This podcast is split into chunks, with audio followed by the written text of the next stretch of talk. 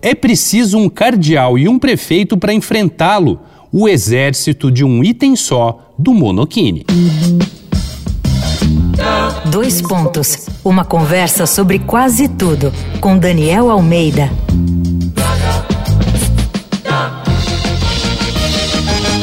Essa é a série Segunda Pele aqui do Dois Pontos, em que a gente fala do que veste o corpo, ou que deixa o corpo descoberto também, como o monokini. Essa curiosa peça pode ser descrita como um maiô cortado logo abaixo do busto com um par de tiras de apoio os seios ficam descobertos. Quem criou o monokini foi o designer austríaco Rudi Gernreich, em um momento em que os Estados Unidos estavam em um ponto de virada entre a plácida e conservadora década de 50 e a turbulenta e explosiva década de 60. A intenção de Gernreich era, simplesmente, libertar o seio feminino em uma época de ruptura de padrões.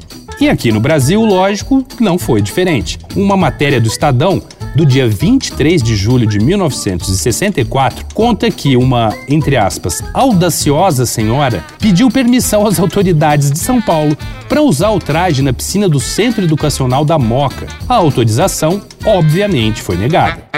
Mas a repercussão foi tão grande que o prefeito Prestes Maia citou na televisão o audacioso pedido falando do transtorno que ele causou. E termina com uma piadinha péssima e super machista que diz assim: abre aspas. Quem ficou excitado com tudo isso foram os oficiais de gabinete, que sugeriram logo que se mandasse chamar a senhorita para uma vistoria.